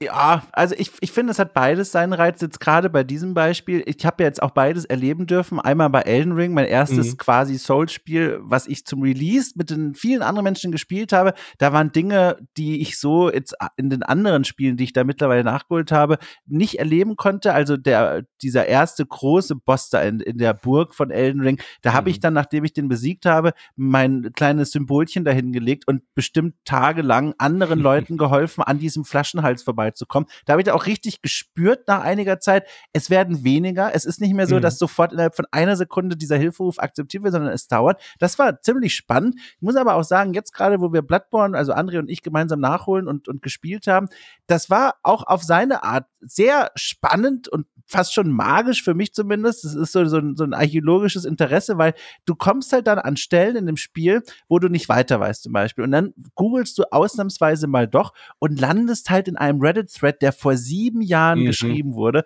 Und da haben vor sieben Jahren Leute genau das gleiche Problem gehabt wie du und reden darüber und geben sich so vage Hinweise. Das ist das eine. Und das andere war, hatte hier und da ein Boss, ich gebe es einfach mal zu, ist ja nochmal ein ganz eigenes Stigma, aber ich sage das einmal, wo ich gemeinsam mit anderen Menschen gegen Bosse gekämpft habe in Bloodborne. Und der Moment, wenn du feststellst, nach, weiß ich nicht, fünf Jahren oder was, laufen hier immer noch Leute rum und sind bereit, anderen Spielerinnen und Spielern bei Bossen zu helfen, das war einfach krass. Also ein magischer Moment. Nur noch online wenn, waren. Ja, genau, ein magischer Moment, wenn da, ich habe mir auch die Namen in dem anderen Dokument für, die, für den Podcast notiert, wenn da irgendwie ein Escape 1587 auftaucht in deinem Spiel mit einer High-End-Rüstung und Bewaffnung und dachte, na klar, lege ich diesen Boss in den fünf Jahre alten alten Spiel für dich. Also das hat nochmal eine ganz eigene Faszination. Acht Jahre sogar. Ja. Acht, um Gottes Willen, acht Jahre, ja. Ja, das ist schon faszinierend, ja klar. Ja. Aber andererseits hast du natürlich auch ein bisschen gecheatet, weil du hast ja dich abgesprochen mit einer anderen Person, dieses Spiel zu spielen. Also du hattest ja quasi diesen direkten Austausch schon mit eingeplant. Okay, das stimmt. Das ist ein guter Punkt. Da hast du vollkommen recht. Das stimmt, ja. Das ja, stimmt. Bloodborne ist ein gutes Beispiel. Das wollte ich auch schon immer mal spielen. Dann habe dann hab ich es jetzt neulich endlich mal gedacht, okay, jetzt ähm, installiere ich es mal und jetzt probiere ich es mal aus und dann gedacht, Ah nee, ich warte aufs Remake. Ja, ja wenn es war ich dann doch einfach kommt. zu verwöhnt von dem Demon's Souls Remake, oh, dass ja. ich dachte, das muss doch jetzt endlich mal kommen. Also ja. wenigstens 60 Frames per Second, das muss jetzt schon sein, Sony, ja? Macht mal. Ja.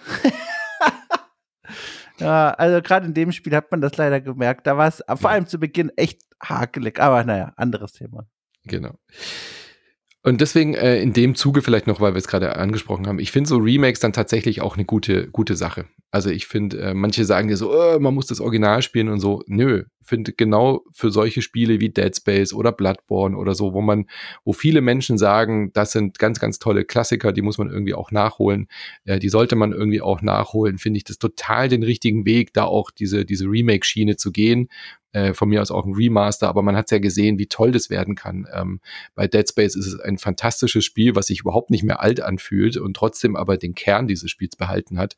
Also ich finde auch, das sind wirklich legitime Arten, ein, ein Pile of Shame abzubauen, wenn man sagt, okay, ich habe zwar das Original hier noch liegen, aber ich kaufe mir jetzt trotzdem das Remake neu, um ja. diesen Klassiker dann in einer neuen Form zu spielen. Vor allem, wenn es Remakes sind, die nochmal der ursprünglichen Version einen Mehrwert geben, also nicht ja. nur durch die Zugänglichkeit, sondern da muss ich immer an mein Lieblingsbeispiel denken, das Remaster in dem Fall von Crim Fandango, ne, dieses eines mhm. der ganz frühen 3D-Adventures, da hat sich tatsächlich, also das Entwicklerteam von damals zusammengesetzt, Tim Schiffer und Co. und haben gesagt, wir setzen uns jetzt für jede Szene quasi hin und nehmen einen kleinen Audiokommentar auf. Das heißt, mhm. in jedem Bildschirm, in dem du in diesem Adventure stehst, kannst du einen Knopf drücken und dann bekommst du, Entschuldigung, eingespielt ein ein, ein O-Ton aber aus dieser bunten Runde, Runde, wie das Team wirklich vor Mikro sitzt. Manchmal hört man Pizzakartons, manchmal hört man eine Flasche, wie sie einfach erzählen, was ihnen so einfällt. Und das finde ich ist ein total toller Mehrwert, weil man dann auch noch was lernt über dieses Spiel und wie es entwickelt wurde. Ich werde nie vergessen, Crim Fandango im Original einfach nur für mich in einer Szene ein Aufzug, den ich betrete und hochfahre und runterfahre. Der Audiokommentar hat mir aber erklärt, wie lange es gedauert hat, den Aufzug perspektivisch an diese Stelle dran zu kriegen. Die Leute sind verzweifelt. Die haben Nächte im Büro verbracht, weil sie den Aufzug nicht hinbekommen haben. Und das hörst du und denkst, fantastisch. Es ist einfach Magie. Und solche Remakes, die sind natürlich die Krönung. Wunderbar. Gut, dann würde ich sagen, äh, schämt euch nicht. Embrace your pile of shame. Äh, ja. freut euch daran. Nennt ihn ruhig auch positiv. Und ähm, ich habe äh, bei uns in der Community mal äh, gefragt. Ich oh. habe bei uns auf dem Discord unsere Producer gefragt. Das sind die Leute, die uns mit ähm, überdurchschnittlich viel auf Patreon und Steady supporten. Äh, und habe die gefragt, mir eine äh, Sprachnachricht zu schicken, oh. was das bei ihnen äh, denn wohl ist. Was ist das wichtigste Spiel bei ihnen auf dem Pile of Shame? Warum haben sie es nicht gespielt und wie sehen Sie diesen Begriff? Und äh, das hört ihr jetzt. Und wenn ihr auch uns supporten wollt, also dann äh, geht es ganz einfach. Für einen läppischen Fünfer gibt's äh, mehrere Folgen pro Woche, Montag, Mittwoch und Freitag auf patreon.com slash insertmoin oder auf steadyhq.com slash insertmoin. Da könnt ihr uns unterstützen und äh, die Sonntagsfolge ist weiterhin frei jede Woche mit einem leckeren Brunch. Und auf den gleichen Plattformen findet ihr auch Dom, zumindest auf Steady, ne? Jawohl, genau. Also, okay, cool, gibt's nur auf Steady. Äh, Patreon, das aus vielen Gründen habe ich erstmal sein lassen. Ja, wir sind ja auch, also Steady kam ja deutlich später. Ja, deswegen. Das stimmt. Äh, oh, direkt, direkt Angriff auf meine Aussage.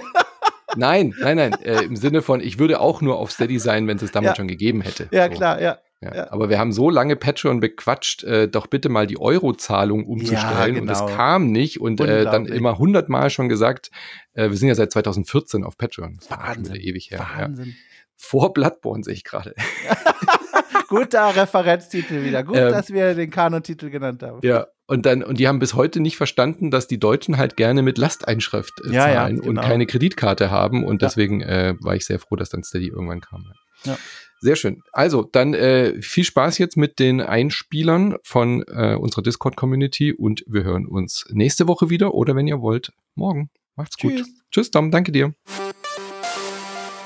Hallo Manu, hallo liebe Insat Hörer.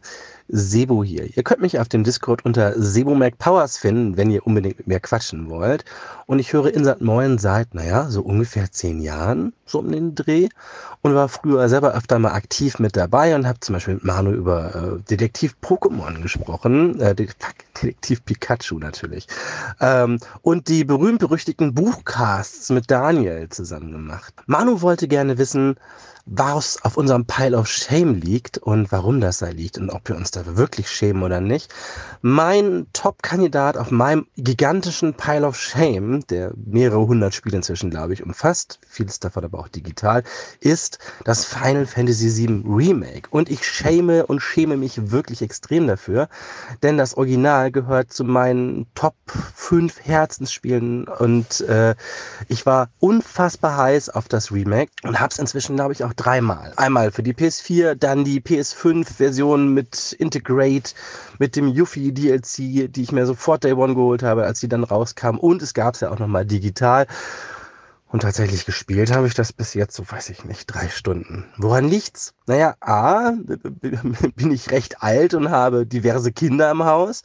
Das hält mich eh ein bisschen von meinem Hobby ab in letzter Zeit. Und B, ich finde das Kampfsystem leider nicht so geil. Dieses Echtzeit-Ding ist nicht so meins und ich glaube, rundenbasierend dauert es zu lange. Und irgendwie finde ich einfach nicht die Zeit. Ich habe eigentlich richtig Bock und ich schäme mich wirklich dafür. Und es ist schon so ein Running Gag bei mir und einem Kumpel, der mich fragt, na, was spielst du gerade? Ich so, naja, ich glaube, ich fange jetzt mal mit Final Fantasy VII so richtig an. Man das erzählst du mir seit zwei Jahren. Und so ist es auch. Also, das ist mein King of Pile of Shame und ich finde auch in dem Falle total berechtigt. Die anderen Sachen sind also diese Trades of Cold Steel Reihe zum Beispiel, die ich auch immer noch vor mir herschiebe und auch alle Teile da habe, aber noch keine Zeit gefunden habe. Der Pile wird nicht kleiner, er wird immer nur größer und ja, genau. Wer übrigens nicht genug von meiner glockenhellen und verführerischen Stimme kriegen kann, der kann mich inzwischen im Ewig Gestern Cast hören, wo ich mit Tobi, Markus und Philippe über Retro-Spiele und auch ab und zu Filme quatsche. Und wir reden auch mal über Studios und machen Quizze und so Kram. Also, einmal noch der Shameless Self-Plug hier am Ende. Wir würden uns freuen, wenn ihr uns bereits reinhört und bleibt Insat Moin gewogen. Ähm, ja, das sind gute Jungs und Mädels und ja, Vielleicht hört man sich ja. Bis dann. Hi Manu, der Björn hier mit der gewünschten Sprachnachricht. Ich muss nur mal gucken, dass ich in einen Raum komme, wo meine beiden Katzen mich nicht stören oder mit reinplappern hier in den Podcast. also zum Thema Pile of Shame. Bei mir ist das, ich mag es ja kaum sagen, ich habe irgendwie seit Release God of War schon äh, auf der PS5 auf der Platte installiert und ich komme einfach nicht dazu, es zu spielen. Ich will mir dafür halt den passenden ja, den, den, den passenden Zeitraum suchen, wo ich dann so richtig Bock drauf habe, damit anzufangen. Ne? Und dann liegt auch noch Kena, was ich auch schon so ganz, ganz, ganz lange da installiert habe und einfach nicht zukomme, das zu spielen. Ist eigentlich schade, aber irgendwie kommt immer wieder was anderes dazwischen. Ja, ähm, ach so, weil ich ganz vergessen habe. IM höre ich seit 2017 ungefähr, da bin ich dabei und ihr findet mich im Discord als Björn beziehungsweise B2B-Cuber im Discord. Ja, Ne? Und weiter so. Moin, mein Name ist Sven, aka OpenDev, und ich habe keine Pile of Shame, ich habe Tower of Shame. Und zwar in der Mehrzahl. Das Problem ist, dass ich äh, lange Zeit Spiele gesammelt habe, ohne sie wirklich zu spielen. Und dadurch äh, stapelt sich natürlich einiges, was jetzt äh, ein großes Backlog alleine aus äh, PS3-Titeln hervorbringt. Und generell streiche ich inzwischen Spiele äh, und versuche damit den äh, Tower äh, eher abzubauen, als dass ich die Möglichkeit habe, die Spiele zu spielen. Und da sind auch garantiert einige äh, Games drauf, die für viele Leute unverzichtbare Perlen sind, sei es jeglicher GTA-Teil, Diablo 2, Final Fantasy 7, wobei ich das Remake jetzt äh, angefangen, aber noch nicht beendet habe, äh, Doom, was nicht immer, was auch immer, ich habe alles davon nicht gespielt. Ja, Schande auf mich, aber ist nun mal so. Ist mir auch eigentlich relativ egal. Bis auf eine Spielereihe, für die ich mich wirklich schäme. Und das liegt daran, dass ich von der Spielerei Fernartikel habe. Ich habe die Limited Editions. Ich liebe die Storyline. Ich liebe die Reihe an sich. Und ich habe noch kein einziges Spiel davon abgeschlossen. Und viele habe ich nicht mal angefangen. Die Rede ist von Fallout. Fallout 1 habe ich nie gespielt. Fallout 2 habe ich nie gespielt. Fallout Tactics habe ich nie gespielt. Fallout 3, damit kam ich dann auch zu der Serie, habe ich zwei Stunden gespielt und danach aus Zeitgründen abgebrochen. New Vegas, und das ist mit am peinlichsten, habe ich nicht gespielt. Fallout 4, das habe ich dann wiederum gespielt, ungefähr 80 Stunden, ist aber immer noch offen zu beenden. Und auch Fallout 76 habe ich bisher 10 Stunden gespielt und dann beiseite gelegt. Ja. Also es ist traurig, aber äh, Fallout gehört zu den Spielen, die auf meiner Liste sind, für die ich mich wirklich schäme. Es tut mir leid. Ahoi. Patrick mein Name oder in Discord Girard. Ich höre Insert Moin schon, als es noch gar nicht Insert Moin hieß und höre ich immer wieder gern und freue mich, dass ihr immer weitermachen könnt. Ich finde die Idee mit den Sprachnachrichten gerade echt sehr schick Wer hätte denn nicht sich selbst schon auch mal im Podcast hören, ja? Pile of Shame. Äh, welches Spiel ist denn so der Titel auf meinem Pile of Shame? Ich würde sagen, aktuell weiß ich es nicht. In der Regel weiß ich das immer erst hinterher. Mein bestes Beispiel dafür ist Nier Automata. Äh, Nier Automata kam zu einem sehr ungünstigen Zeitpunkt. Das war ein sehr, sehr starkes Quartal oder Halbjahr sogar mit, was kam da alles? Resident Evil 7, meine ich. Breath of the Wild, Neo, Horizon, Persona. Ja, und, und halt Nier. Und äh, deshalb habe ich es erstmal gekauft und beiseite gelegt. Und das habe ich erst, ich glaube, zwei Jahre später gespielt. Und absolut, das Spiel war absolut mindblowing. Äh, es war ja in einem Gesamtpaket ein, ein Sucht seinesgleichens. Hm, deswegen aktuell könnte es vielleicht Cyberpunk sein, weil ich es auch auf meinem Pile habe, aber noch nicht gespielt habe. Und vielleicht stelle ich es dann auch fest, dass es so ein sehr, sehr, sehr gutes Gesamtpaket war. Was mir aber ganz klar ist, warum ich diesen Pile of Shame habe, und das ist ganz klar meine FOMO. Und hätte ich die im Griff, würde es, glaube ich, diesen Pile of Shame gar nicht geben und würde mir Spiele erst zulegen, wenn ich die Zeit dafür habe. Und gerade die Zeit ist ja was im höherem Alter immer weniger wird. Und wahrscheinlich könnte man dann auch gänzlich äh, auf solche Angebote wie PS Plus oder Game Pass zurückgreifen und auskommen, anstatt sich seinen Pile of Shame immer größer werden zu lassen. Ahoi, Marco hier. Auf Discord kennt man mich unter Kaiser Kiwi. Ich höre Insert Moin jetzt seit, ich würde mal sagen, Anfang der Pandemie ungefähr, wo ich mich ein bisschen über Videospiele, Journalismus aufgeregt habe, der immer nur negativ ist. Und dann hat Manu mir auf Twitter damals geschrieben, hey, wir sind cool, komm mal, hör mal zu. Und dann bin ich auch quasi Supporter sofort geworden. Und ja, Thema Pile of Shame. Ich mag den Begriff überhaupt nicht der ist super negativ und nichts daran ist äh, meiner Meinung nach negativ, Spiele zu mögen und Spiele zu sammeln. Äh, ich habe, glaube durch diverse Bundles 400 äh, Spiele bei Steam, wovon ich vielleicht 380 nicht gespielt habe. Ich weiß es nicht genau. Aber ich sehe es eher als ein Pile of Awesomeness, auf den ich halt jederzeit zugreifen könnte. Und ja, bei mir das Spiel, bei dem man vermutlich am ehesten überrascht ist oder warum ich immer noch überrascht bin, dass ich es nicht gespielt habe, ist The Last of Us. Ich habe 2014 oder so mal ein Let's Play davon gesehen, fand es super, kam aber nie zum Spielen, weil ich damals keine PS4 hatte. Dann habe ich eine PS5 irgendwann bekommen. Meine Frau hat es mal gespielt und ich fand die Grafik sah ein bisschen oll aus und habe es dann nach hinten gelegt. Durch die Serie jetzt allerdings und durch das Remake mit dem Part 1 für die PS5 werde ich mir das auf jeden Fall nochmal anschauen. Ähm, ist die Frage wann, weil jetzt kommen ja dann doch eher so Spiele raus wie Tears of the Kingdom, die mich ein bisschen reizen und irgendwann soll auch nochmal ein Fallout 4 ähm, Remaster oder ähnliches kommen für die neueren Konsolen. Und ja, das habe ich schon zweimal gespielt und das liegt schon wieder in meinem Backlog. Ja, aber so viel dazu. Pile of Shame, ich mag den Begriff nicht, habe einen riesengroßen Pile of Awesomeness und irgendwann, wenn ich in Rente bin, kann ich vielleicht alles davon mal spielen. Bis dann.